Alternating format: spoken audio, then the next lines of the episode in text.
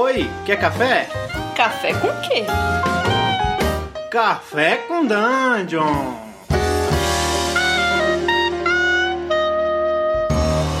Bom dia, amigos do Regra da Casa. Estamos aqui para mais um Café com Dungeon, a sua manhã com muito RPG.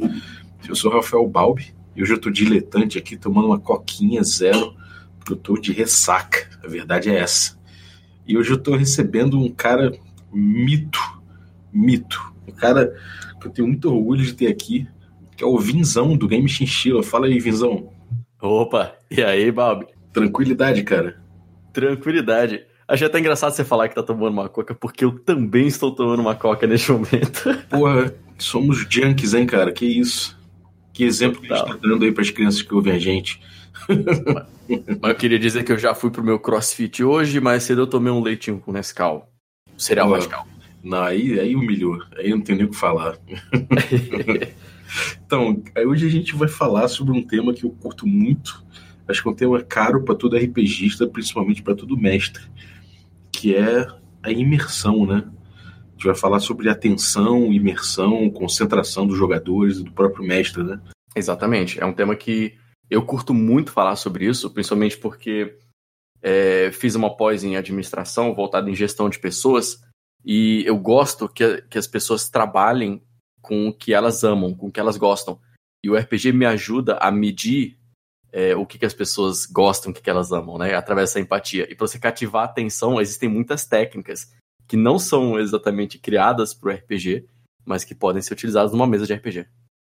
Olha, rapaz, o cara é profissa mesmo da parada, então, porra, eu nunca conversei com um profissional sobre isso, então agora vai ser oportunidade, galera. Aí, cara, assim, uma parada que eu vejo é um esforço muito grande para a gente poder criar imersão, né? A gente tem, tipo, milhões de técnicas, desde tentar falar de uma forma mais, é, mais profunda, né? Tentar exercitar melhor a fala, né? Tipo, impostação de voz, escolher melhores palavras. O que, que você recomenda? O que, que você faz, assim, você na tua mesa, quando você está em casa, com a tua galera, assim, fora de stream, fora do, do game chinchilla, o que, que você usa?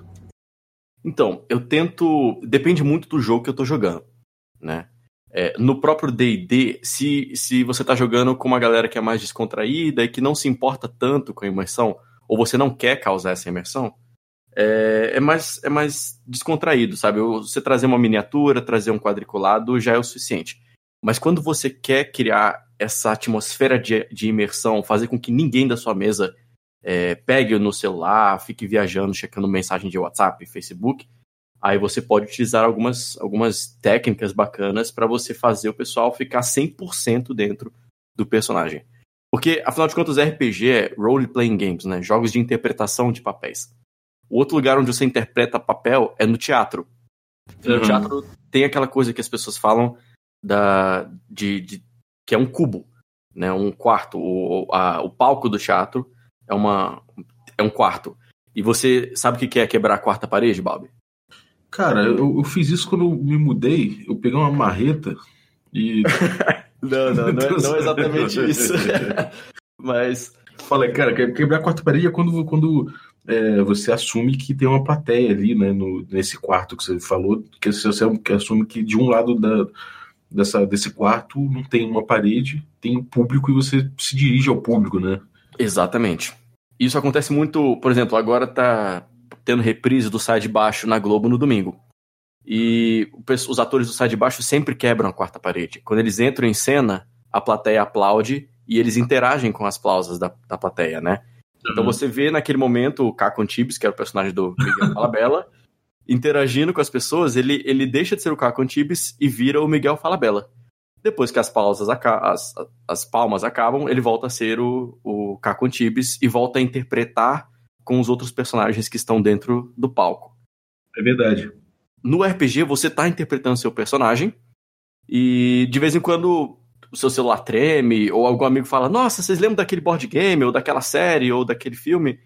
E aí você quebra a quarta parede e volta a ser o jogador. E nesse momento você considera que a imersão foi quebrada. Isso. Né? Uhum. E assim, não tem problema, é uma coisa saudável se as pessoas ainda estão se divertindo. Afinal de contas, é, o mais importante no RPG é você se divertir. Mas se você quer, em alguns jogos, principalmente eu vou, vou citar aqui o Call of Cthulhu, que é um jogo de terror, o efeito máximo de uma partida de Call of Cthulhu é você estar 100% imerso nela. É, principalmente terror é uma coisa que é importante você estar tá mergulhado, senão você não, não, consegue atingir um décimo do sentimento que seria para você sentir, né? Exatamente. Que é um aquele frio na barriga de você falar, hum, caramba, e agora?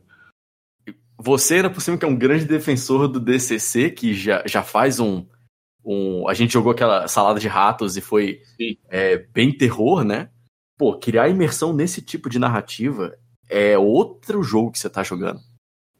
Uhum. É, cara, é, é, engraçado porque muitas vezes a saída do, dos jogos de terror é a comédia, né? E aí a, a quebra da imersão acontece com piada, né? Isso é uma coisa engraçada. É, isso, inclusive, eu, eu faço isso. Então, eu, a, meu, minha fuga do terror, da tensão, é, é, rir, é encontrar um defeito no filme, sabe? É, é a, única saída, os... a única saída possível da, da tragédia é a comédia, né? Não tem jeito, cara. A gente cai nisso sempre.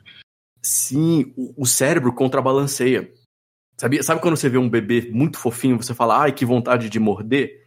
Uhum. Aquilo é o seu cérebro contrabalanceando o sentimento de fofura com agressividade.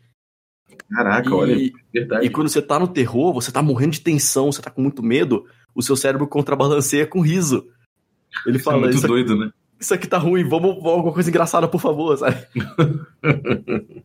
e tem gente que contrabalanceia terror, por exemplo, com agressividade. Quando toma um susto, né, e dá um soco em outra pessoa, sabe, dá uma porradona assim. Sim, é, eu, eu sou assim, cara. Eu tomo um susto, susto eu, eu, eu reajo fisicamente. tá vendo? Pois é, isso é muito engraçado.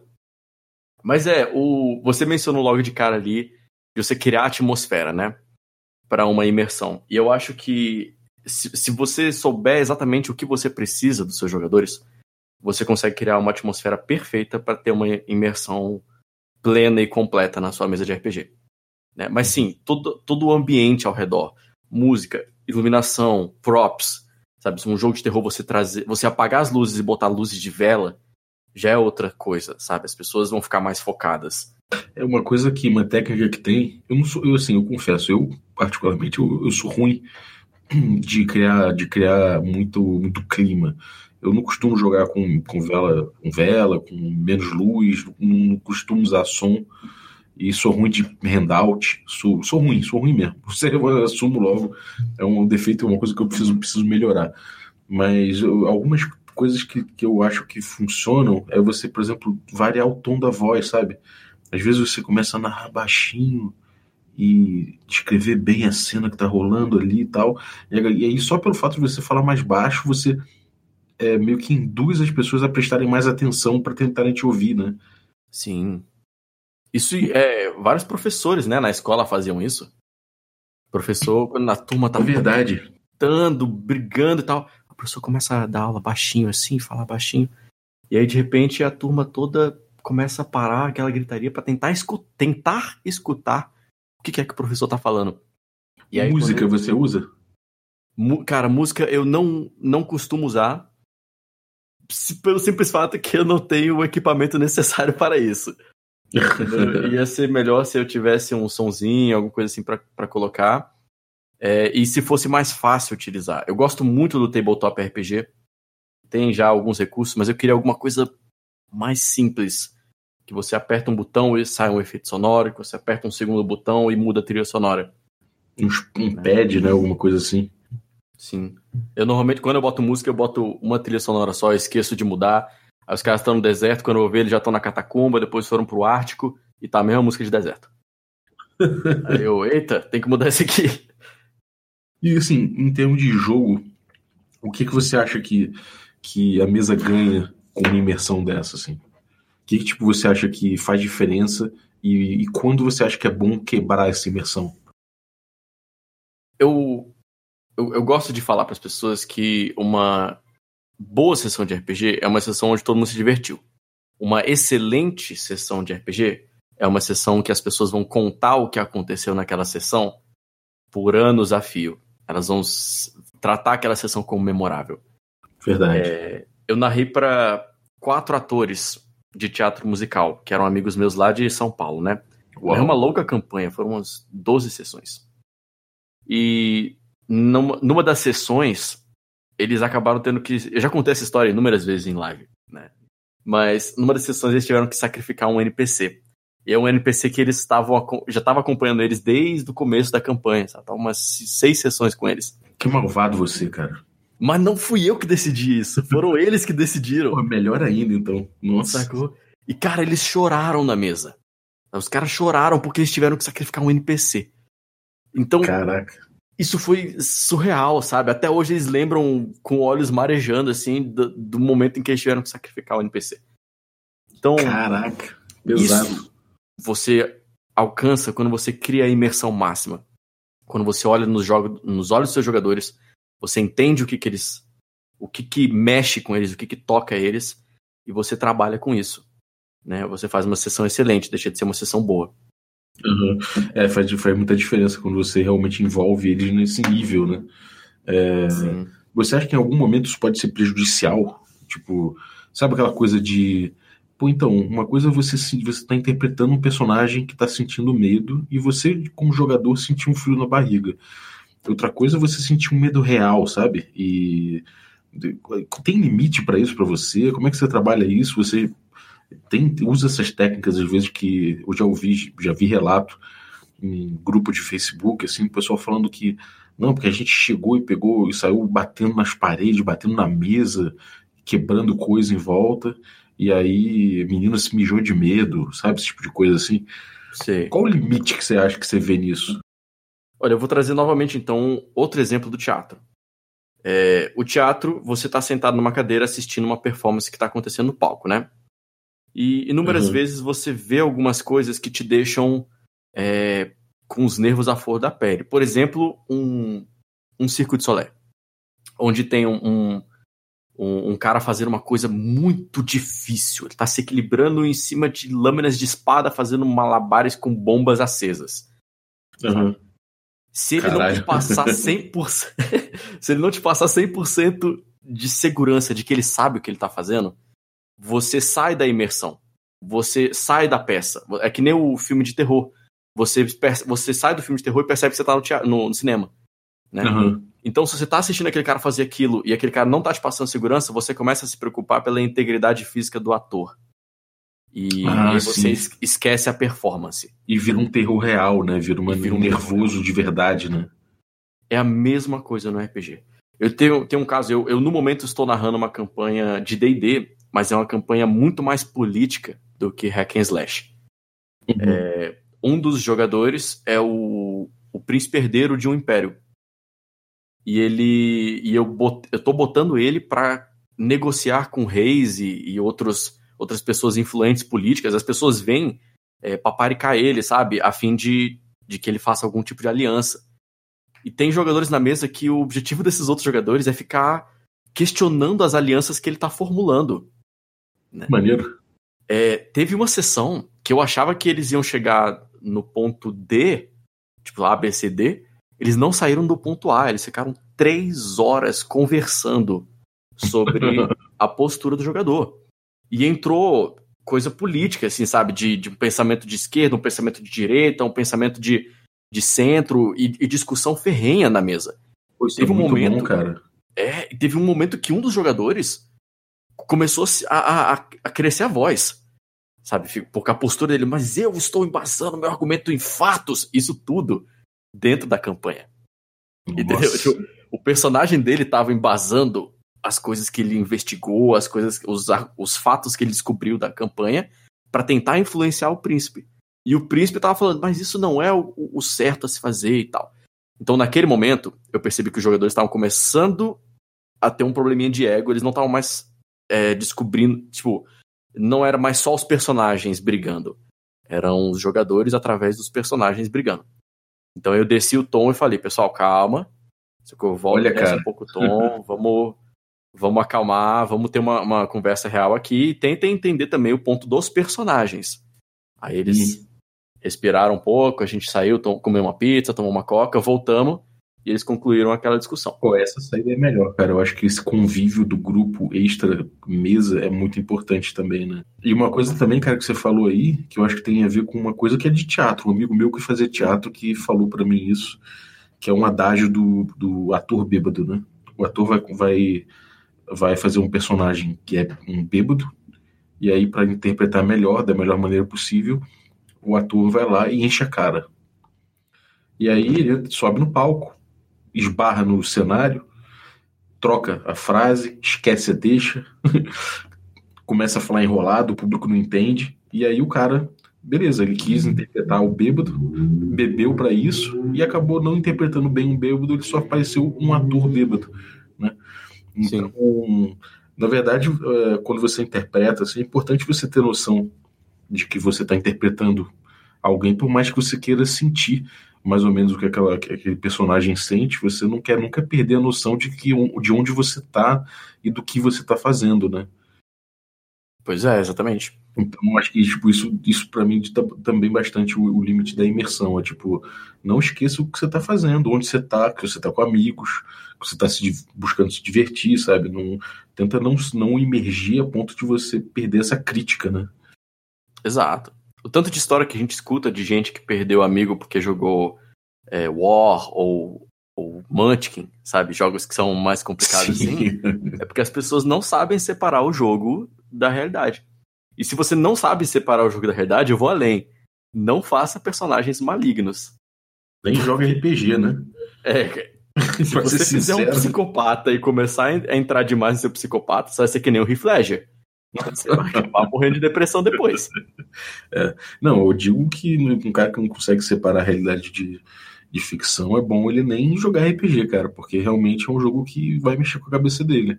Né? Ele vai exercitar muito um lado lúdico e não vai voltar. Isso vai ser complicado. É verdade. E sim, cara, é... dicas assim, se você for falar, cara, então, você tá com problema de botar o grupo para emergir, segue isso aqui que você vai se dar bem. Quais são tuas técnicas aí? O que, é que você, como profissional aí, até que estudou isso, como é que você faz de seria o coach do cara? Falar, então, segue esse caminho aqui, vai lá, garoto. É, bom, fazendo já um, um jabá antes da hora, mas eu tenho duas séries de vídeo que eu tenho muito carinho por elas lá no Game Chinchilla. Uma é Manda. o tipos de jogador e outra é o tipos de atenção. Hum, boa. É... Eu vi. eu vi. o tipo de jogador, você. Se você conseguir analisar o seu jogador, você sabe o que, que ele gosta quando ele está sentado na mesa. Então, às vezes, a imersão não é exatamente o, o que ele quer. Ele quer rolar dado e ver número alto. Ele não quer nem saber como é que a espada bateu no monstro. Ele só quer ver o número e o monstro morrendo. Uhum. É... Então, se você sabe, vendo os seus jogadores e falando, não, esse aqui é mais imersivo, esse aqui é menos, esse aqui é mais explorador e tal, você consegue já medir o que, que como trabalhar aqueles jogadores. E aí depois você vai para os tipos de atenção. Os tipos de atenção é, foi totalmente puxada da, da, da minha pós de, de administração, onde existem três tipos de atenção. Isso é técnica utilizada em venda de, de qualquer coisa. Sabe? Você vai no, num, numa concessionária comprar um carro, o vendedor ele, ele tenta te abordar com esses três tipos de atenção: visual, auditiva e sinestésica. Uhum. Então, você tem que tentar trabalhar um, um mix desses três tópicos, né? Para você, você tava... pegar todos os jogadores, né? Exatamente. Esse, às vezes você pode até usar menos de um dos tópicos se você perceber que a sua mesa inteira é mais do tipo visual, que é um, um dos tipos mais normais, né? Sim. Então, você percebe que a sua mesa inteira é visual, você pode trazer é, mapas, imagens, no, imprimir fotos do monstro, sabe? Imprimir fotos de cenário, é, trazer, fazer essa pesquisa anterior para trazer para os seus jogadores. Porque até descrever, ficar... até descrever de forma gráfica, né? Tipo, tipo, dando detalhes e tal, né? Esse funciona, mas não é 100% eficiente. Porque descrever de forma gráfica, quando você está utilizando a voz, você está ativando o auditivo. Não, e não é verdade, visual. é verdade, olha. Entendeu? e, assim, ninguém é 100% um só. Tipo, é, as pessoas normalmente são 60% um e 20 20 nos outros. Uhum. Sabe? É, então, a descrever de forma bem visual uma, um, um, cenário, uma cena, você vai ajudar mais o, o visual, mas você também vai ajudar um pouco. Você vai ajudar mais o auditivo, mas você também vai ajudar um pouco do visual. Ah, você sempre, você sempre cobra, você sempre cobre algumas das coisas, né? Então você, você levaria um perfume, tipo, pra mesa, assim. Pô, seria uma coisa bem maneira, cara. Se você tiver uma mesa de sinestésico, levar um perfume, levar um vinho, saca? Você vai fazer uma, uma, uma sessão onde tem uma, um jantar e as pessoas vão conversar com um conde ou com um vampiro. E aí você traz uma garrafa de vinho e taças. O fato dele estar tá segurando aquela taça de vinho, dele cheirar o vinho, sabe? Tomar ah, não, mas o pessoal não bebe vinho. Traz um suco de uva, então. Sabe? Uhum. É aquela. Pô, bom, é o, o, extra, sabe? Que aí o pessoal. Eu duvido que o pessoal vai pegar no celular quando ele tá com uma taça de, de vinho ali na frente dele, interpretando o personagem dele, sabe? Nossa, né? naquela cena do Salada de Ratos, em que vocês chegam num, numa fossa que tem vários ratos, eu, eu poderia soltar um, um peido assim, tipo, e falar, Deus cheira mais ou menos assim, ó. Ou você pode trazer um pote de salada de ovos que tá na sua geladeira há um mês também. Você abre ele na hora, assim. Galera, um presentinho aqui pra vocês. Pô, cara, muito bom, cara. Eu acho que. E mais, mais alguma coisa além dessa, dessas três atenções? Mais alguma técnica que você mandaria pra galera? É, essas três atenções, elas são o campo macro, né? Então, você trabalhar dentro dessas atenções o que, que você quer alcançar, é, vai da sua criatividade. Então, o sinestésico não é só cheiro, e o sinestésico é tato, paladar e cheiro. Né? Então, Sim. se você trouxer miniaturas, se você montar maquete. E tem um amigo meu que está montando uma dungeon, de, que é uma pirâmide de sete níveis. Uau! Para usar miniatura. E é imensa a pirâmide. Ele está mostrando os pedaços assim, sabe? É, cada dia que ele manda uma foto é uma coisa maior e com as armadilhas e com tudo. Eu falei, que isso, cara? Deve ser muito louco jogar. Por mais que seja uma aventura só, imagina jogar com aquela maquete imensa. É, cara, existe um fetiche em cima, né, cara? Sim. Pô, muito bom. Pô, cara, eu acho que a galera agora já tá com a cabeça a mil e tem bastante informação para assimilar, além dos, dois, dos, dos vídeos que você indicou, que eu recomendo. Então, pô, muito obrigado aí por, pela tua participação, cara. É, pô, isso foi, foi uma coisa que me trouxe muita, muitas ideias aí. Certamente vou usar em mesa. Que isso, e... valeu. Adoro estar aqui, cara. É, está convidado para voltar sempre que tiver um tema desse aí para trocar uma ideia. Chega mais que a nós, cara. Com certeza. Onde é que a galera te acha? Bom, sei que todo mundo que tá te ouvindo provavelmente já te conhece, mas onde a galera te acha? Bom, a, a maior parte das nossas divulgações são no YouTube e face, Facebook e Instagram, né? Game Chinchilla. É, também temos o Twitter do Game Chinchilla, tudo é arroba Game Chinchilla. Uhum. É, a gente não usa tanto o Twitter assim, mas pelo menos o Twitter a gente responde perguntas pontuais. Então, se alguém quiser mandar uma perguntinha lá, a gente tá sempre respondendo. E muito é. em breve, muito em breve, teremos a terceira temporada do Jogando RPG aí, que vai vir com tudo. É, eu ia perguntar dela. Hype Train, mano, tamo lá. Cara, e essa temporada, cada vez que eu tô editando alguma coisa ou vendo um vídeo que o Elias já, já deu uma editada aqui, eu arrepio todo, cara. Tá demais mesmo, cara. Vocês elevam muito a qualidade, cara. Realmente o padrão de qualidade de Game Chinchilla é foda. Parabéns mesmo. Valeu, valeu. Eu gosto muito de receber esses feedbacks, cara. É, nóis. Assim, vocês não ficam muito atrás também, não, cara. A regra da casa tem um audiovisual muito trabalhado. Pô, valeu, obrigado, cara. A gente é porra louca, mas a gente se esforça. e galera, se vocês estão ouvindo aí esse podcast na quarta-feira, tem aí nossa stream presencial ao vivo no twitch.tv regra da casa. Atualmente a gente terminou agora um Urban Shadows e vai partir para um Trail of Cthulhu, um rastro de Cthulhu. E depois disso a gente volta com a nossa segunda temporada da campanha de D&D Magic Punk, D&D quinta edição. Muito obrigado e até a próxima. Até mais.